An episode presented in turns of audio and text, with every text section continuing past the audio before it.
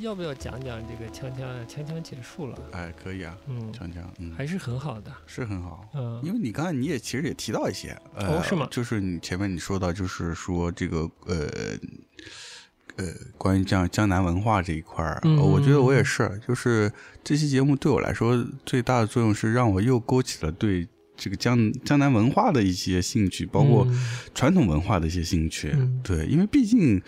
呃，一一是我自己小时候有接触到一些，嗯毕竟也学国画、学书法啊什么，然后再加上说，呃呃，这这这些年嘛，其实，嗯，也的确是自己学，呃，学习的经历也好，就是从西方绘画会接触比较多，嗯但是近些年慢慢回头又看，觉得哎。国内就中国传统的呃绘画，甚至是嗯东亚的，比如说日本或者韩国的一些艺术啊，我觉得也都还是呃呃挺有它的魅力的。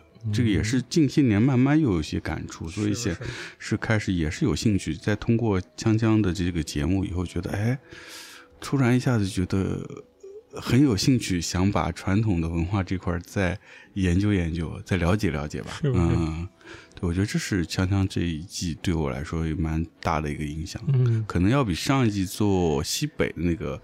对我触动更大，嗯，嗯因为毕竟这个这片土地离自己更近嘛，嗯，我是这个感受，嗯，对。我倒是其实对中国传统的东西，某种意义上其实没有完全放下过，嗯，它还还在，嗯，但是也也这二年确实看的少了，嗯。也没人提起聊起的话，这个对，有点沉下去。是的，是的，嗯，但你说它好不好，我可是从来没觉得它差过。嗯，那倒是，那倒没觉得差差，嗯。只是觉得可能有一些疏远了那种感觉。哦嗯对，但是慢慢这些年真的是有意识在在往回找这东西。你记得有，就前两年我们还和庄老师去上博看了一次那个中国书画的那个馆，对对，吧？嗯，而且中间我们自己也去上博看过一些展。这这最近呢，你看啊、我从可能是呃，一个是徐浩峰嗯，对我有影响，就是从武林往老北京往老的这个文人的这东这些东西开始带，我这个想法又又有点出来了，包括嗯佛教的东西，我想法也出来了。然后他不断的也在写专栏什么的，嗯然后这个锵锵就来了，嗯呃，江南就来了，嗯，就有点加加持加成在一起了。嗯但其实我对很多东西的问号其实是在的，包括包括唐朝这个事情，包括盛唐这个事情，到底是怎么一回事儿？嗯到底好不好，好在哪儿了？这件事儿，包括对后世的影响是什么？我其实是好奇心一直在的。嗯嗯，咱从哪儿聊起？从哪儿聊起？我我要不随随便先聊起来？嗯，你是是是适度的，就是看理理线什么的。这最后两集到了苏州，嗯，讲苏州话的事儿，然后评弹，然后就是昆曲。昆曲，嗯嗯，我觉得有两件事提的比较重，嗯嗯，就是苏州方言和这个文人文艺。嗯文人文艺包括文人生活一部分的一个部分，就是园林这个东西对，谈的比较重只。是园林戏曲、书画都有提到。嗯嗯嗯，呃，我先随便开始讲啊，我这确实没有理个脉什么的。嗯我就从这个苏州苏苏白苏州方言开始讲哎，啊。他讲了好多关于苏州方言的事儿。这个嗯苏州方言到底有多长的历史？这是我一个好奇的点。嗯，你有概念吗？没有哎，啊真没有。嗯我就挺好奇的，为什么把苏州方言作为一个话题讲了那么长？嗯我倒是可以，就是到了评弹那部分，我开始有点理解。嗯，我的理解的点是什么呢？是，反而不是苏州方言有多好，而是这种曲艺这种形式随着发展啊，它包含了不同的方言，嗯包含了不同格的语言。嗯啊，就是这个戏曲本身，它它里面面包含了不同的语言哎啊，对理解了。嗯这就有意思到嗯一个点是什么呢？就是，嗯、我我这个麦该怎么理？就是我以前好奇，这个所谓长安、西安这个地方，嗯在所谓的盛唐的时候，是不是说西安话的？啊，是不是说陕西话的？因为我的观念啊，我从小是家里说普通话的，我也不知道哪来的这种感觉，我总觉得西安话也是某种垮嗯拖，不是一个，呃，不是很，他那气质对我来说不像一个官方语言，哎，我很难想象这个这朝中这个君臣相见这么这么交流，我嗯。很难想象这件事情。嗯，嗯。然后后来我一查，其实这个唐宋都是讲一种节目里提到了所谓中州韵，啊，中州韵。讲雅言，然后是、嗯。是好像是洛阳那个地区古时洛阳地区的言，嗯，这个语言方式嗯。为基础的，然后官方说官话的，嗯。嗯，这才出现了一个，就是这个才能稍微解惑了我，嗯，这个古时这个都城，它如果是有文化，有文化的人说什么话的问题，嗯。然后再出现了白话，这出现了白话，它里头不是说苏州话苏白吗？白话是什么话？嗯，白话小市民说的话呀。就是，老百姓嘛，老百姓说的话。哎对，他为什么出现了区域性很强大的白话呢？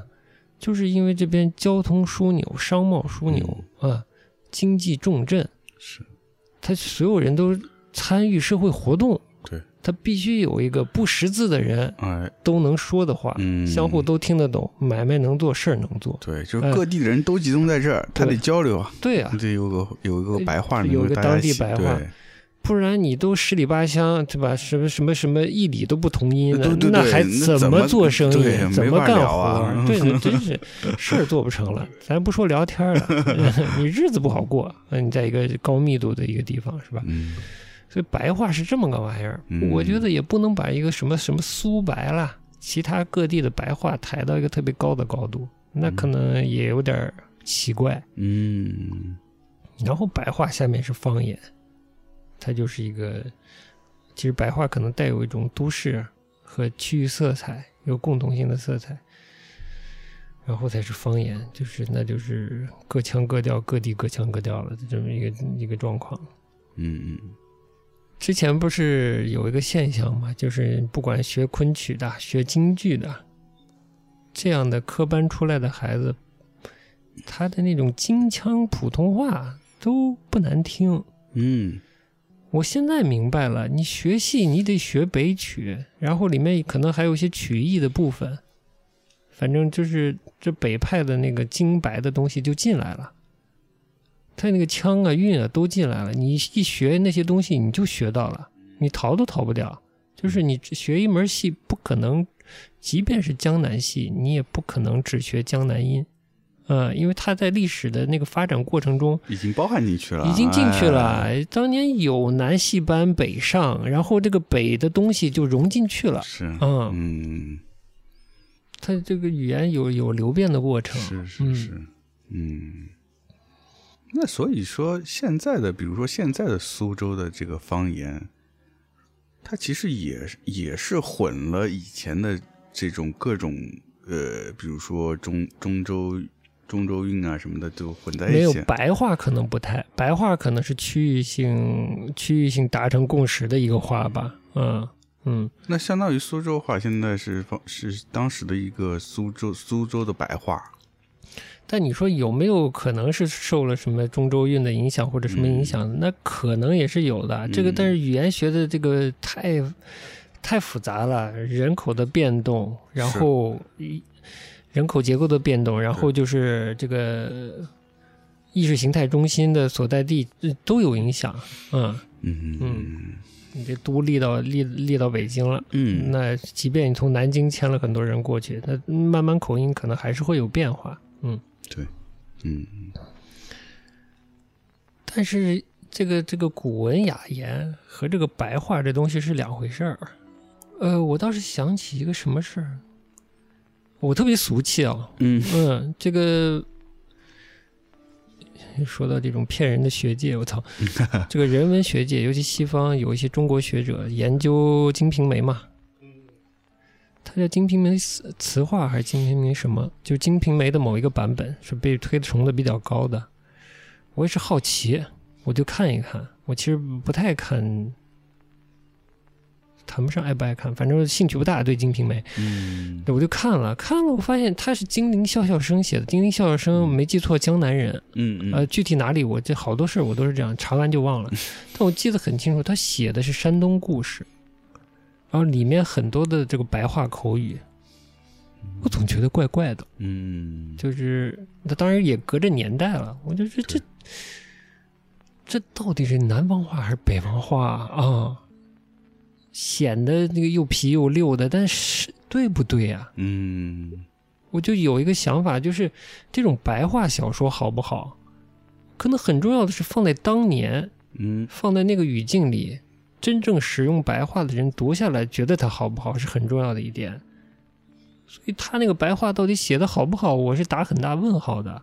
嗯，我都我都对里面的女性主义我都 都还没兴趣呢。我读到这些白话，我都已经够了，就就有一种够了的感觉。你这写的到底好不好，我也不是那个年代的人，我判断不了不知。道是是好对是差，但我我只是我个人看起来觉得不舒服，啊所以我就不看下去了。嗯我不是把那个这个羊的时候看了好多遍那个评弹的部分吗？对，嗯，我说其实我还蛮喜欢评弹的部分的，我不知道为什么，哦是吧？就是他其实他演的少嘛，嗯他以表演的部分的少，主要啊还是说说和唱为主嘛。就这这部分我，我觉得还还比较接受，容易接受。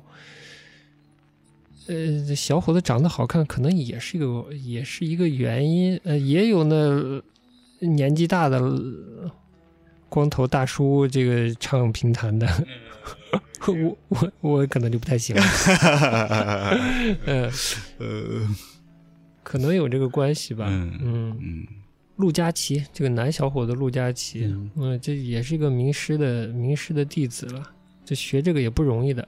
嗯那嗯我看了个小小纪录片了，哦这种这种苏州评弹的这个弟弟子这一代的，反正就年轻学员了。那一年得跑码头，就是在书场说书，跑码头要两百场，一年至少得两百场，嗯就是还是就在实战中锻炼经验的一个过程。嗯对，就看节目里他表演还是蛮蛮沉得住的，嗯嗯，蛮稳的那嗯，种感觉，台风还可以，可以的？嗯，对的。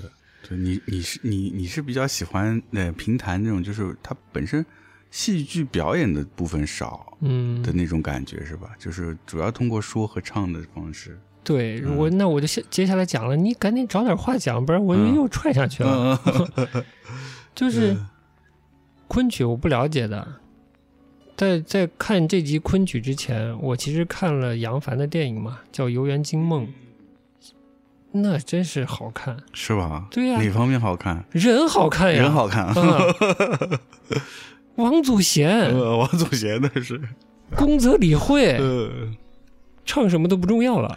对我我我我就因我没没有从头到尾看过，我就忘了在什么时有机会我看过一些它里面的片段，嗯。就觉得那个我觉得画面也人美，画面也拍的挺美的，嗯。就美术做的也挺好的，那杨凡多骚啊！嗯。所以啊，这故事后来我看完了，也确实带有这个所谓昆曲里面的那种哀伤的调子是有的。嗯嗯，就是一开始这个一家族里的一个太太和好像家族里的这个小第几小姐吧，反正王祖贤是家里的小姐，但喜欢呃在家时候喜欢男性装扮嘛。嗯然后俩人一起唱昆曲，关系也挺好的。后来人家这大小姐求上进，去当教书先生了。嗯，当了教书先生了以后呢，人家遇到了谁呢？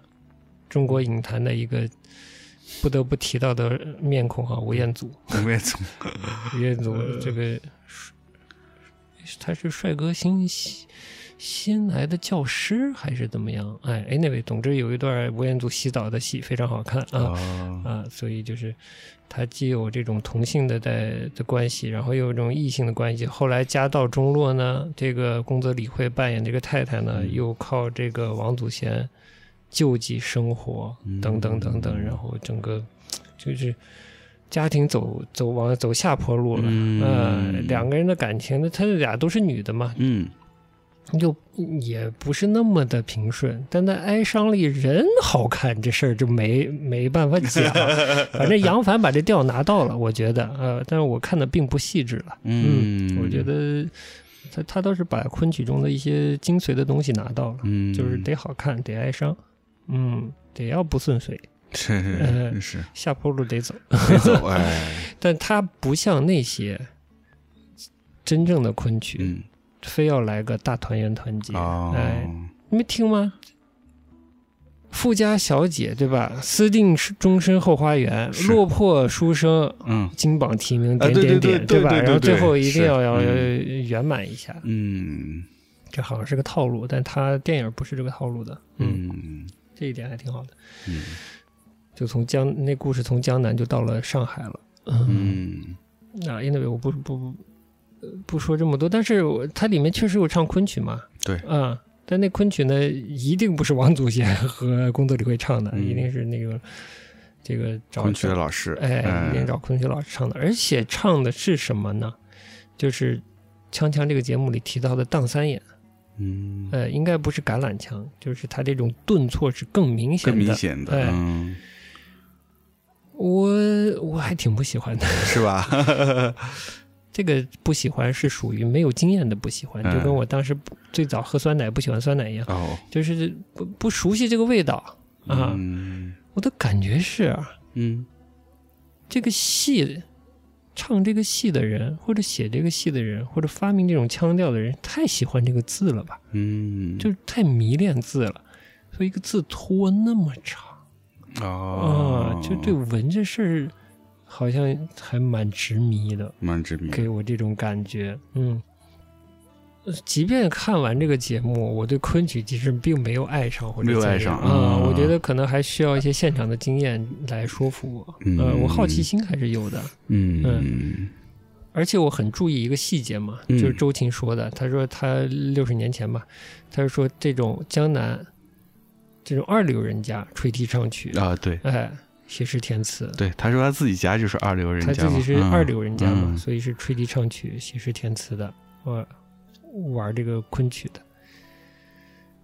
一一流人家读经的，嗯哎三流人家呢是画画的，嗯，画当代画的嘛。呃，当代艺术，哎呀，嗯，我觉得这个说法是是某种意识是信是信的、可信的。嗯的点是什么呢？我稍微看了看本子，我没多看，我就看了《西厢记》，大概看了一下。我觉得还是不管怎么说吧，尤其像他总结的关于这种嗯富家少少女哈，私定终身后花园，然后落魄书生，这什么金榜题名这种套路，嗯他昆曲还是些男男女女的事情。说白了，还是些淫词荡曲嘛，对吧？嗯？淫词荡曲 淫词浪曲。是，我我就是视视视角稍微往低一点看的话，它还是带有这种属性的东西。嗯，然后我也看了《西厢记》了，我我觉得也有，嗯就是感觉上也有。嗯所以他说二流人家玩这玩意儿，我也能理解。嗯，就是你正经正经正经人家正经孩子，你不可能天天在家玩这些都是男男女女这些爱情故事的东西嘛，这就说说不说不过去啊，是不是啊？嗯。嗯然后还有一个点是什么东西呢？《西厢记》它有个原原本的，它跟那个《牡丹亭》也不一样，《牡丹亭》可能算是汤显祖原创剧本啊，《西厢记》是有原本的，嗯是唐传奇，叫《慧真记》。嗯嗯那个《慧真记》我大概看了一下，《慧真记》呢，我看了一下现代的这个译文，就把因为它是它是呃用唐代拿古语写的，嗯呃不是特别好懂的，我就先看了一下译文，很俗气。是吧？呃，如果是译文的话，很俗气。嗯，所以什么东西这个格调都跟形式有很大的关系。但你如果看原本，就唐代的原本，那个唐传奇的那个色彩又出来了，嗯那个语言和味道还是好的。但我不喜欢慧真这个故事，它没有其他就是王小波喜欢的那些唐传奇的故事里面那种更飘逸的感觉是没有的。嗯呃，就是侠侠士侠女，侠侠女，呃，或者呃这种怪带一丝怪谈属性的那种、那种叙事上的东西，它缺一点，但其实它也有，嗯，不那么强烈，哦。偏偏还是偏写实一点，就是一个一个一个落魄书，不算落魄书生，不落魄，只是去京路上，呃，经过一个庙，看上一女的，嗯。这女的呢，就她喜欢人家嘛，她写诗给人家嘛，然后人家人家说你要放尊重点儿，把他约来了，放尊重点儿那个意思，嗯然后呃就打消他的念头。哎但没想到呢，这个就是唐传奇那个味道突然出现了。哦有一天晚上呢，这丫鬟呢带着这带着小姐来了，哦就直接同寝共眠了。哎然后这一夜过去了以后呢，丫鬟带着把这把这小姐抱走了，然后他就看着看着这个枕边的痕迹，他就觉得前一天的故事发生过没有？是不是？是做到梦？是不是一场梦？然后后来长达一个月，啊、就这样幽会。嗯然后这这个书生后来是好像是日子到了是怎样，就去赶考了。嗯然后是是是不是有书信往来？然后女的不回他，后来就是双方一个是在京城结婚了，嗯一个是在原本的这个地方，故事原本发生的西乡这个这个庙西乡这个地所在地，这个女女主角也结婚了，嗯然后又同信，然后这个女方让男的忘记她。呃，我当时叙叙述的不太完整了，嗯总之大概是这样的一个故事。嗯嗯这个奇妙就在这段关系里，就是好像说不清的这个这个关系里，是是就在这个庙里，这个就有就有唐传奇色彩了，就就有意思了。嗯但你看现代话本的话，就是这这个现代的释文的话，解释的版本的话，会会觉得很很很无聊。嗯但你拿古语看的话，那个是很有意思的。我是觉得，这话该怎么说呢？周琴说二流人家这个吹吹吹笛唱曲嘛，嗯。我是觉得唐传奇真的是好东西。就从文学的角度讲，我长安待这么多年啊，嗯，长安。我我对长安的好，我很多我不懂不了解，但我自从看了唐传奇，我在网上把我能找到的唐传奇看了，我觉得那个真的是好，哦。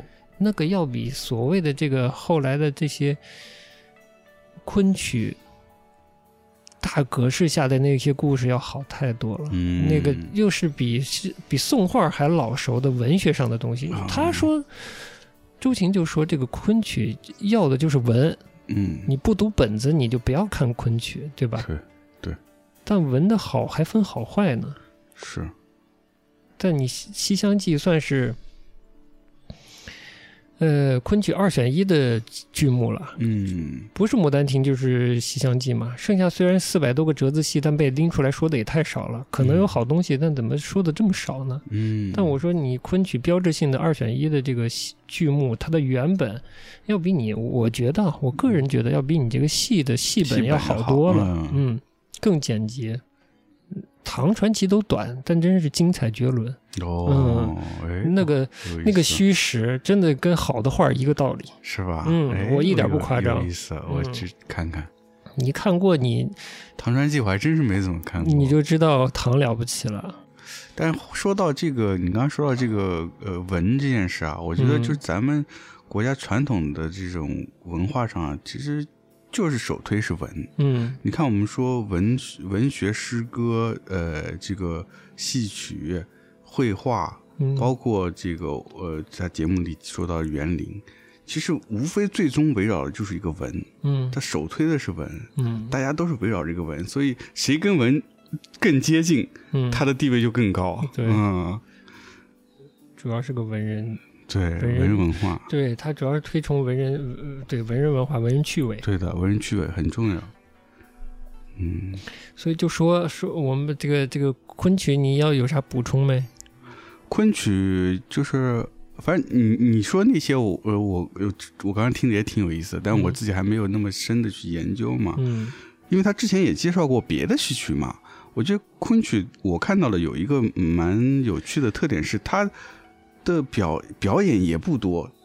对，之前也讲了昆剧、越剧，啊，你说。对，就他的表演不多，不算多不算多，但又不停，呃，对，但是他是他的，比如说他的呃服服道化什么的，嗯。或者场景切换什么，其实相对于其他的剧种来说也是少的。嗯。他可能甚至在园林呃，在那个江南的那个园子里，可能家里两个人或者呃家里就养了一一个小戏班儿，就嗯。两、两三个园，他就演起来了。嗯。然后这种方式，我觉得就是呃，嗯，他就是文人比较推崇的这种、嗯、怎么说，比较含蓄的表达，就是他他推崇一个很简洁的方式，就是他不需要我不需要说我有一个很豪华的阵容的班底我来演这戏，我可能在日常里，哎，我两三个人我就可以玩起来，那是这种文、嗯。文人趣味在。嗯，对，其实我觉得那个园林也是这个趣味，这个就一样的。我是觉得他所谓这个汤显祖这些文人在江南做了林园林以后，呃，就住下来，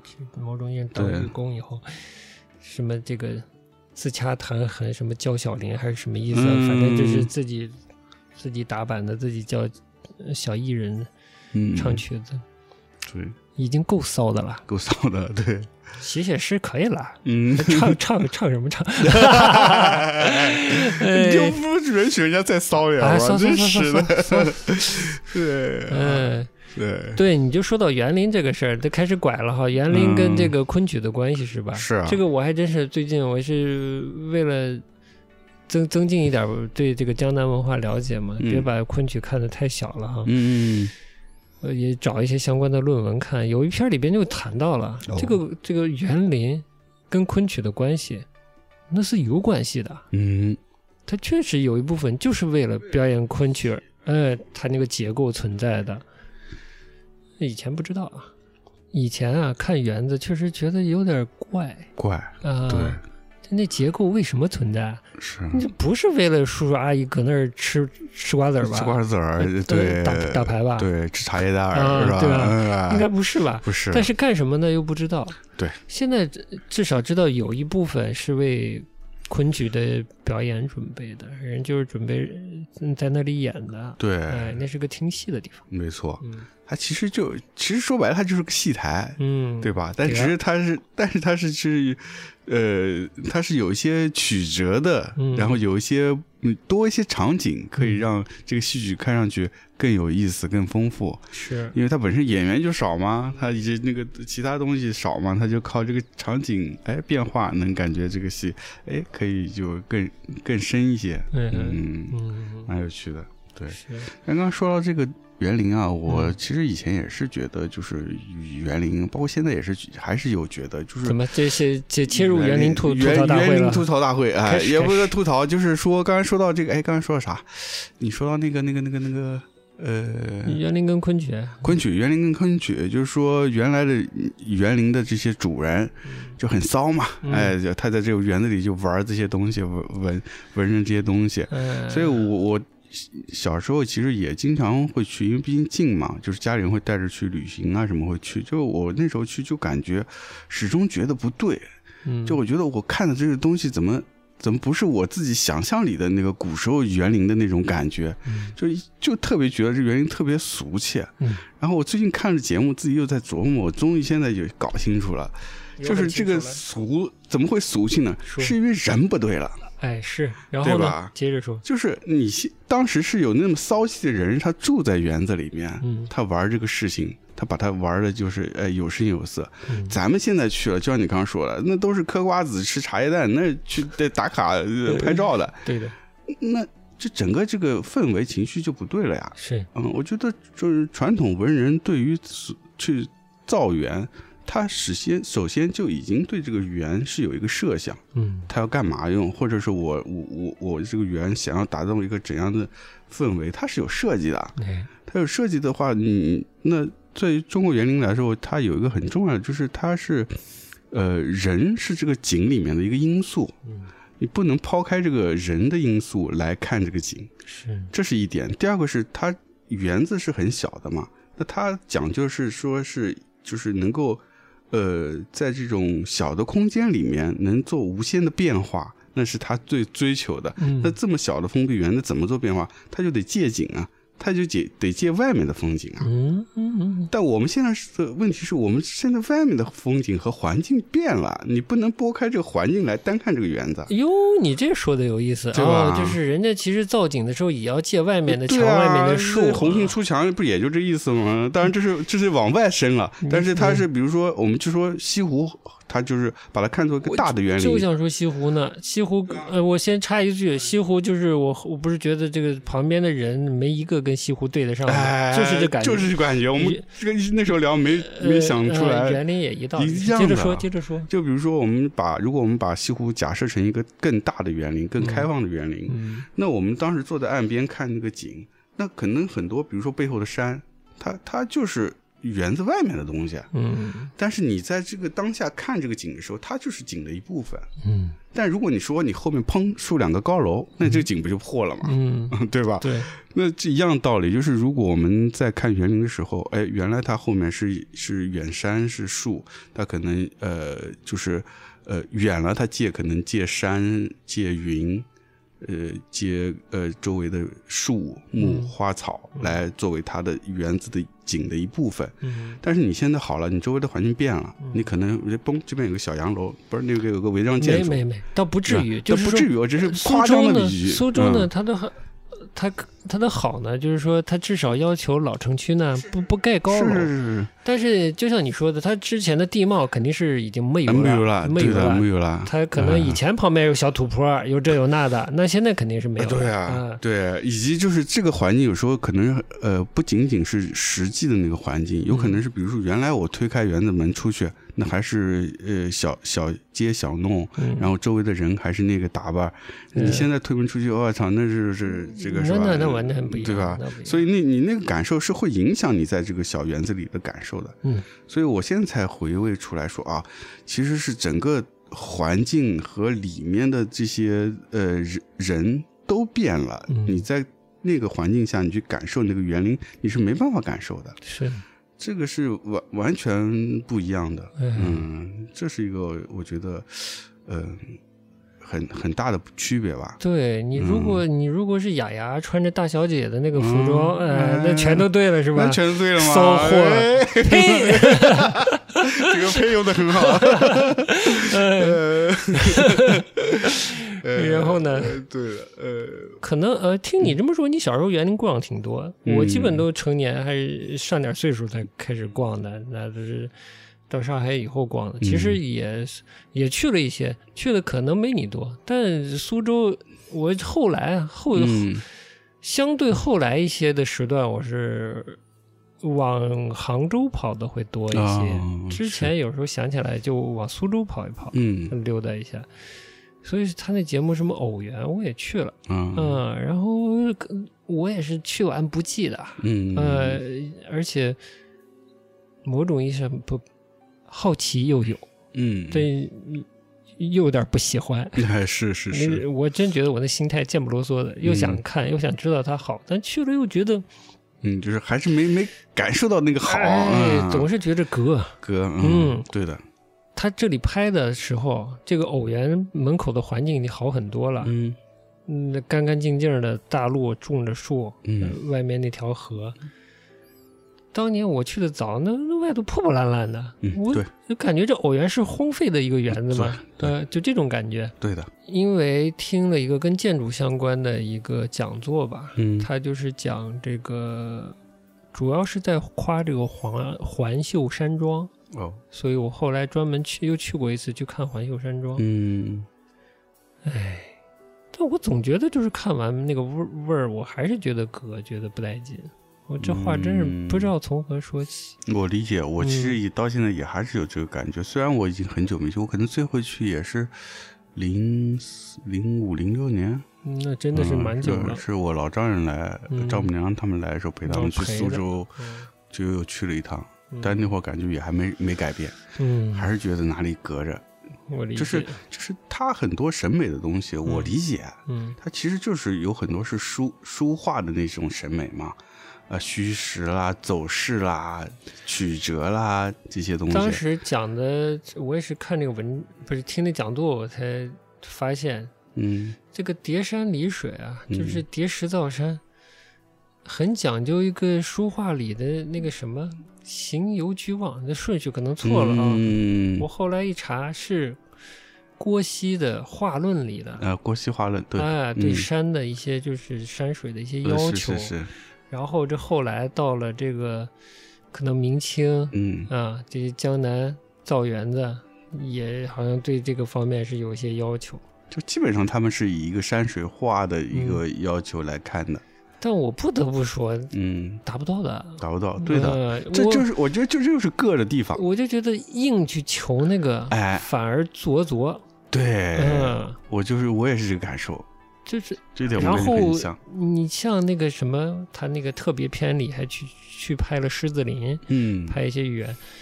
我其实觉得最不高级的嗯就是，你看这石头像狮子，那石头像个狗，对，这石头里藏了个月亮。哎我说你逗小孩呢，对你真的把文人文化看的也太低了，就拿这。就是象象形上的类似，去找一些笔赋，去好像显得高级，一点都不高级，很嗯。幼稚，好吗？对的，就是这么玩儿，我觉得就是这么看这么玩儿，就属于很低的去嗯去去呃去攀附一个文人的趣味了，已经很低了，我觉得，嗯。嗯，有对啊这种感觉。对的，嗯。其实我当时去以前有有去过那个狮子林，嗯我当时印象不好，是吧？就是那些弄出了些奇石，嗯，其实我对奇石东西我一直是欣赏不来，我理解。就觉得那个趣味我实在是捕捉不到。所以窦文涛特别喜欢什么四大奇峰、三大奇峰，看这些石头。嗯他说刘丹好，嗯呃，就是在节目里，之前就陈丹青可能也提过刘丹。嗯，刘丹，我后来发现我在书画杂志里看过他的画，哦呃，印的还不错了，但可能嗯跟他真迹没法比了。但就是画太湖石，啊，但我真的就不知道太湖石好在哪儿了。嗯嗯对，不管你这个有孔处人，不是这个灵气贯通，还是如何何如的，这这里到底藏了多少这种文人修养的东西？怎么抬得这么高？我说句不好听的，啊，我一直觉得啊，这个对于这种太湖石这种奇石的审美嗯。啊，其实是有点类似木残，腰眉病眉，哎，是那种吧就有这种病态的那种感觉。哎，哎呀，我就觉得，嗯，是一种是一种文人不良的那种精神方面的具体化 啊啊！是，嗯咋玩不到小书生了就看石头？哎，是这意思。哎呀，我们节目太厉害了，啊 真的是，哎，嗯，对的，这个可能跟古人对石头的那种认知想象不太一样。嗯，因为我是听了个节目嘛，就是看焦虑这个平台里面，段志强出了个新节目，说哦白银时代的什么旅行史，嗯因为他讲讲这个明代，可能跟明晚期吧。我要是对明晚期的艺术交易这方面感兴趣嘛，嗯我觉得是不是这个社会大环境有关系，我就试着听一听。听到现在也没听出过味儿来 可能白银对那个时代是很有影响的。嗯这个不说，它里面提到一个点是说什么呢？古人认为石头这个东西跟植物一样，它是地里长出来的，哦，地下是有石头的脉地等等等等啊，有这种说法。嗯，可能古人对石头的认知可能有一些不一样的点吧，所以是附附会了石头一些一些性格上的东西。呃，嗯个梅兰竹石嘛，这这这你都知道吗？哎，呃菊花独残嘛，是吧？菊菊花台嘛，这个就具体就不知道了，嗯但确实石头我是不喜欢。嗯，我虽然呃园林看的少，但小时候我所在那个大学里啊，它莫名其妙花园里啊有一个 也不算小的假山，哦，我从小就在假山玩儿，哎呃，我真是把假山都玩腻了，就是。嗯但我没有把它当成一个什么文人的东东西去看待过，对所以后来再这么提，我确实，嗯。呃，就有点错位，嗯，嗯，有点错位。是。的，是的，就是一旦想象那是人家的一个生活环境啊，然后大喇喇的跑里头像旅游一样那么走，我就觉得是有点奇怪的。，哎对，这个也是是我想的点。这个是有点奇怪的。对的，因为嗯它的所有的这些园林其实是私人的地嗯方，嗯，它其实是很私密的，对的，所以它所有的里面的那些骚气那些东西都是闷骚，对它，得闷在里面，闷在里面，哎，而且得得有事儿，得有骚，对吧？哎家里的不管是有意思的还是什么事儿，它是一个，它是一个生活场景。对，的，对的，就是说说的。不不恰当的例子吧，就《红楼梦》里那些嗯事儿，是那在一个园子里发生，对的吧？男男女女、小姑娘、大人之间那些破事儿在这个环境里有故事了，哎，它作为一个戏台子，生活中的戏台子了，嗯它可能会变得有趣。嗯，你独去看，对，独去看它风光一面有什么风光对，独去看山水一面有什么山水，哎。很有限。对，所以作为我们这样现现代人，然嗯后你跟这个本身的这个园子也没有什么太多的呃关联的时候，嗯，你就作为一个游客去看的，你根本没没有什么没有点你可以欣赏的。我觉得对是呀、自然没有自然，对吧？对人人文没有人文很，稀少。对的，很嗯稀少，对对的。其实可能园子里面最有人文的，可能我觉得就是那些牌匾了。可能，嗯，它可能是作为一个关这个园子，或者让你和过去的这个园主或者这个园里生活有关联的一个 tips，它有一个小的存在。哎我觉得那个可能还有点意思。对除此之外，我真的觉得是有没什么可对。可如果如果整个陈设又是偏清代陈设的话，就更不带劲了。对的嗯，再加上说实话，其实我们现在看到园子，我觉得里面的很多的格局，包括里面的一些，比如说植被啊什么，都有变化过。植被陈列陈列嗯它都有变化过，所以那个你这种东西，它玩的就是一个细节，是细节，一你稍微变变了就不一样了，那气氛就完全不一样了。对的，你多棵树少棵树都不一样，我完全是你树枝往往往左往右右那就不一样了，你构图就变了，对，那根本没法看了就。嗯所以我们现在去，你说我们觉得硌着硌着，就那很多这些就是细节的原因，是你根本不知道怎么欣赏它了。就是它它到底是打八折还是打十六 打十六折对的？十六折，这个原主 人的趣味是吧？打骨折了，这原主人的趣味你真的很难说了。很难说了，不知道怎么看它了。对的嗯、然后你又没有一个这个穿着大小姐服装的雅雅搁那儿喝茶唱曲儿或者葬花哎是吧？呦，那你这没法看那玩意哎儿。呦，嗯，哎呀，呸，差不多得了。哎嗯，哎，回家找不雅雅的戏看。找快乐的看。是是是嗯，哎，母母性就不看了。啊，母性就不要看了，不要看了。哎呦天呀！还有一个点，我觉得里面啊，这个黄小黄小丹这个女嘉宾特别好。嗯，这个嘉宾其实上了这个上海地区的一个节目，嗯。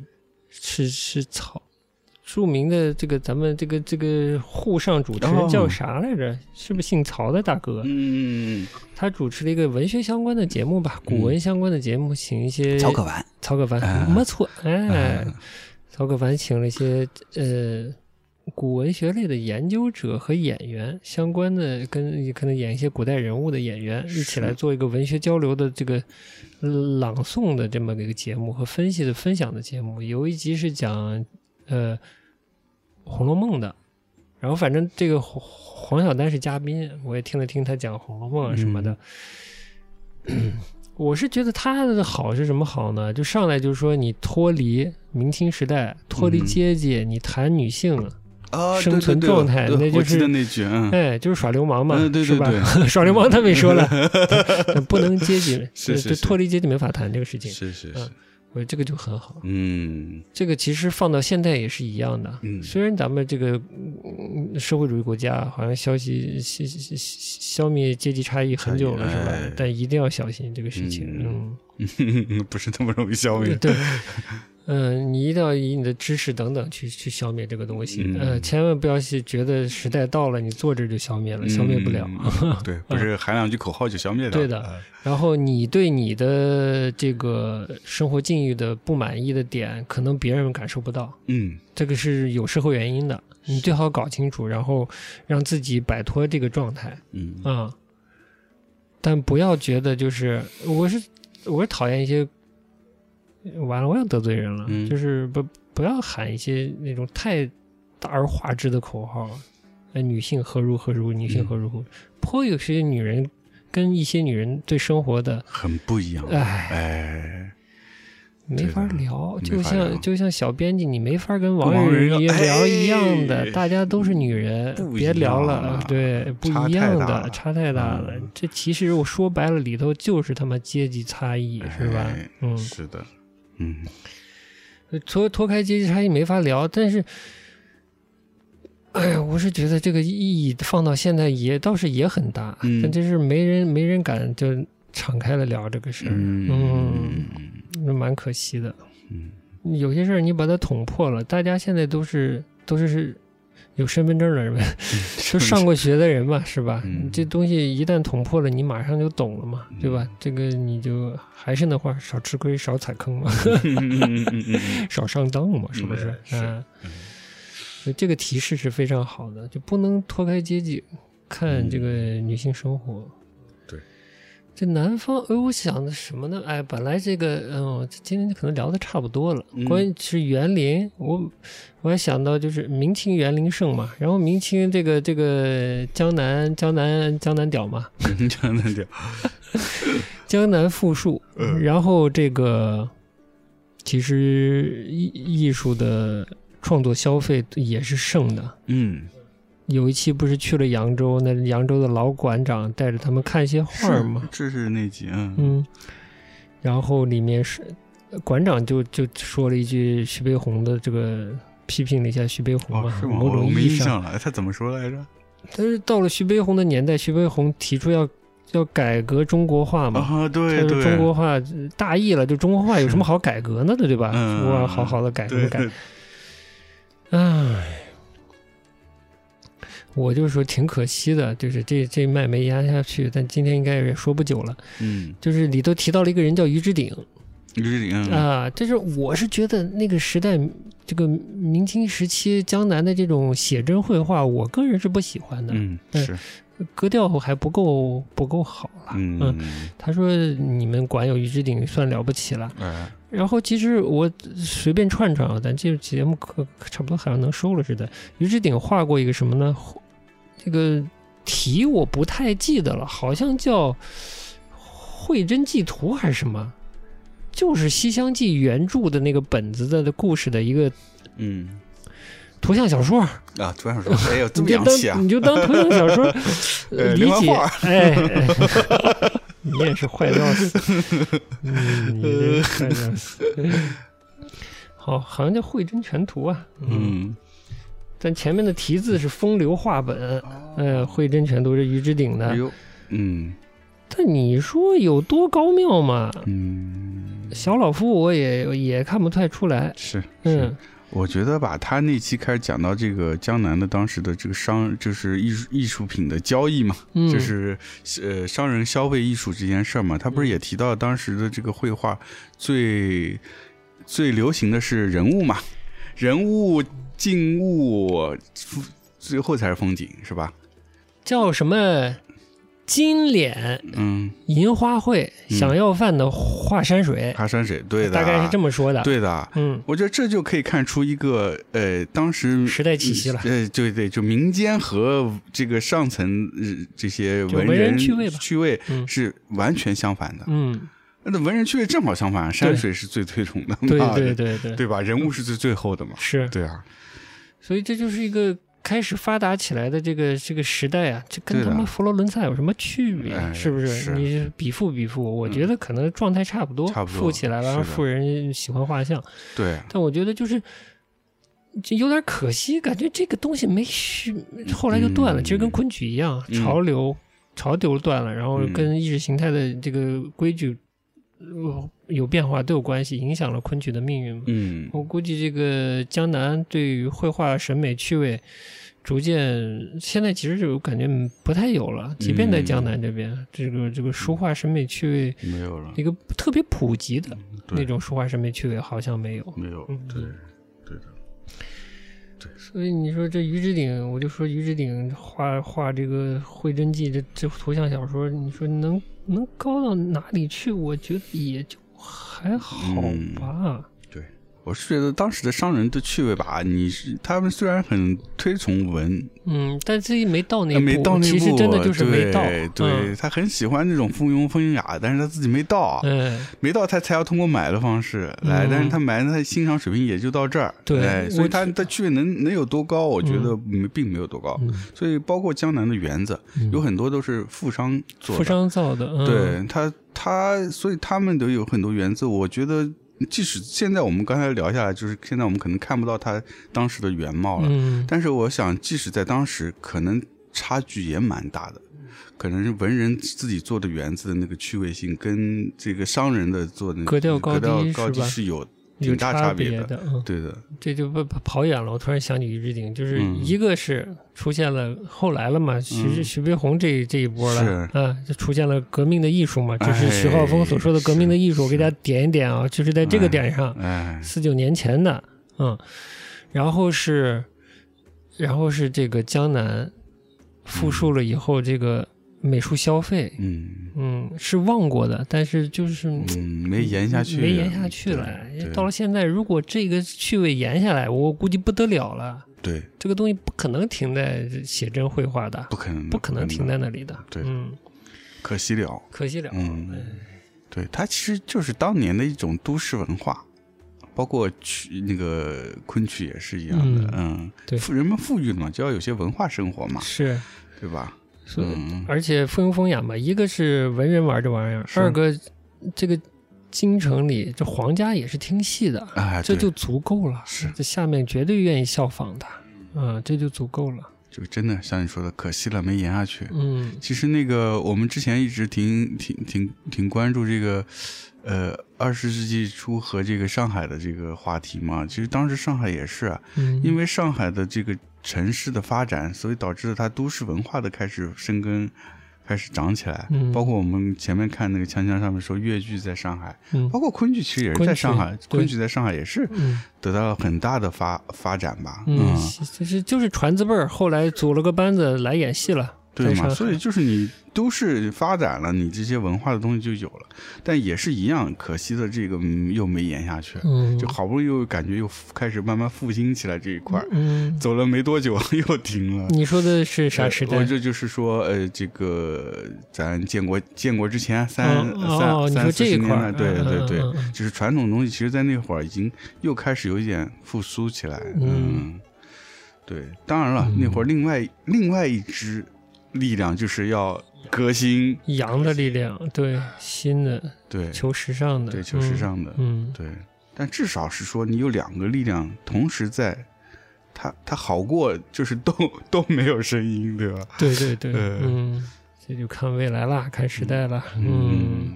但我觉得就是，其实现在条件是好的，嗯只要大家这年轻人嘛，看理想的，看看看焦虑的，看焦虑的这些哎。小编们，你只要生活上嗯。减少预期，减少幻想，嗯。你减少焦虑，嗯，你生活要比以前人好多了，好多了，真的好多了。对，我都不说了。哎呀，周琴，我还嗯。去研究了一下，他说他嗯。这个二流家庭，但是他生活怎么样的这个状态啊？这他的人生轨迹是怎么个流变？我就大概了解了一下，那还是。是沈阳卫视还是什么卫视的一个专栏节目跑去拍的他，哦哟，他就介绍了他，他真的也是苦，嗯人生头十年，就是他他那个黄晓丹说的嘛，这周老师可能不会说话的时候就会唱戏了，嗯就头十年跟着爸爸，就是爸爸就是教他这些东西。嗯嗯人生头十年，四九年生人，五九年爸爸被打成右派，嗯，爸爸就去了甘肃了，好像是。然后，然后他家他他他爸爸本来是干部来的，后来打成、嗯。打成右派了，然后妈妈就在工地嗯。呃搬砖这种就最辛苦的活儿，那是身份也不好，只能干这活儿了嘛。嗯。然后拉扯四个孩子，好像长大，长完大了，上不了学，插队嗯，哎插队落户赶上了。又是八年，就是他的生活的坎儿，就是十年十年一个坎儿。